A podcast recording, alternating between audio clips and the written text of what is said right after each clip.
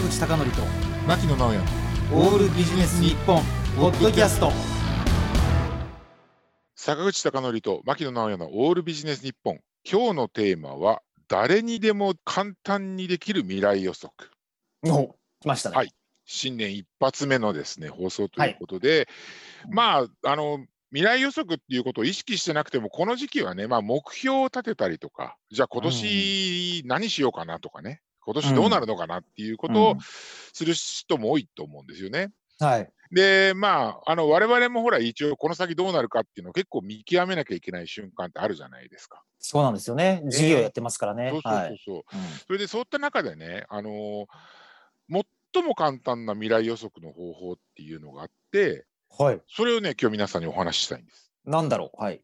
あの最も簡単な未来予測、例えば今年1年、2021年どうなるかっていうことを考えるときには、うん。昨年と同じことをやるっていうのが、はい。最もですね、成果が確実視される未来予測になるんですね。なるほどね。例えば、はい。うん。あの皆さん、例えば会社行ったりとか学校行ったりするときに、毎日同じ時間、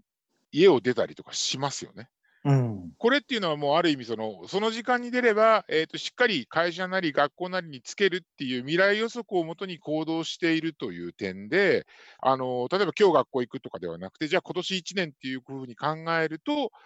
あの未来予測ということになるんですね。なるほどあの天気予報士の人から聞いたんですけどはいはい。あの今日の天気はって聞かれた時に、うん、あの昨日の天気と同じっていう確率が一番高いらしいんですよ。ああ、なるほどね。どね。おずっと天気は続くっていうのを言った方が 間違いないって聞きましたね。そうそうそう。うんただね、ちょっとね、うんまあ、今回、我々まあオールビジネス日本、ビジネスををあのネタにしてるんで、ちょっとね、私はね、この考え方には、あのすごく的中率も高いんだろうけれども、ちょっと注意する点が必要だなというふうに思っていて、はいあの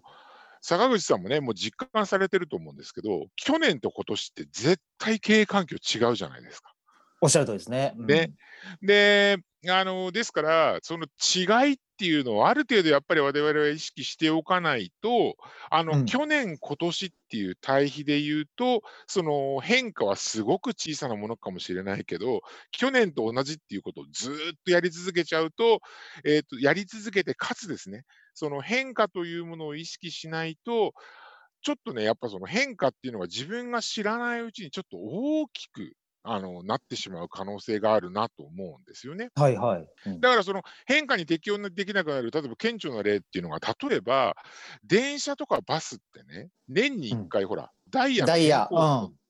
で、ダイヤの変更っていうのをしっかり確認しないと、例えば毎日同じ時間の電車に乗ると思ってたら、その電車のダイヤが変わってたりすると、その瞬間って例えば遅刻しちゃったりとかっていうことにつながるじゃないですか。うん。だからね、やっぱこの未来予測ということをする。で、その昨年と同じことをするっていうのは、私は基本的に的中率は高いと思うんだけれども、あはの必ず変化してるポイントがあるんですよね。い。うん。で、昨日と今日とかだとあまり大きな変化はないかもしれないけど、例えば先月と今月であったりとか、昨年と今年であったりとかっていうことを比較したときにはですね、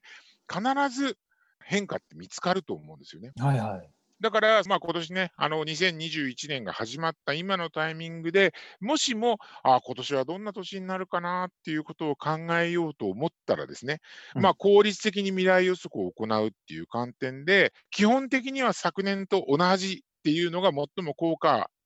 うん。あるけど。うん、あ効果あるけれども、あの闇雲にただ同じとするのではなくて、結果に影響するですね、経営、例えばビジネスだったら経営環境の変化には、どんなことがあるんだろうっていうことも合わせ考えるとですね、うんあの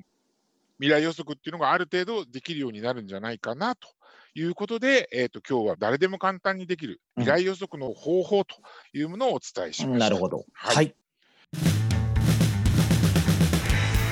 坂口孝則と牧野直哉のオールビジネス日本ポッドキャスト。